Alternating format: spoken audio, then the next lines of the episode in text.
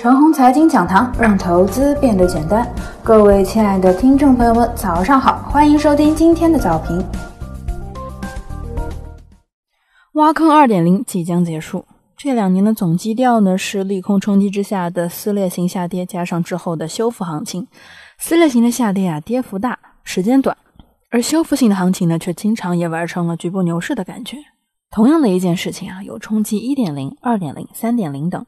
如果这件事情真的能够发挥到三点零和四点零，甚至五点零的话呢，那就直接能把股市带入熊市了。比如二零一八年二月初，钢铝贸易引起股市一轮撕裂型的下跌，到了三月下旬，五百亿美元，这是为二点零，再次撕裂型的下跌。如果后面没有三点零、四点零，那股市应该不会进入熊市。可是啊，后面却一直没完没了，玩到数不清，七点零都出现了，这就熊市了。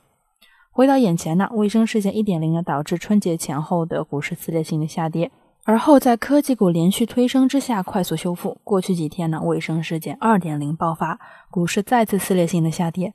面对这种跌势啊，我的看法是呢，二点零的跌幅往往会比一点零小得多。后市如果没有三点零、四点零等，那这事情啊就不会把股市重新带入熊市。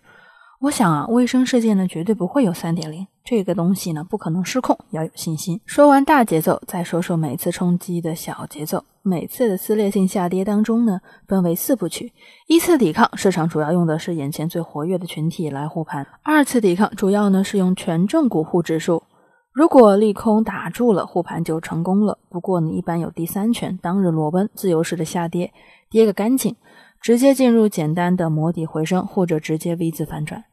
上周五呢，便是这个裸奔下跌的日子，只此一天呢，跌势基本结束。历史上裸奔下跌的日子呢，有二零一八年的二月六日、二零一九年的八月五日、二零二零年的一月二十三日。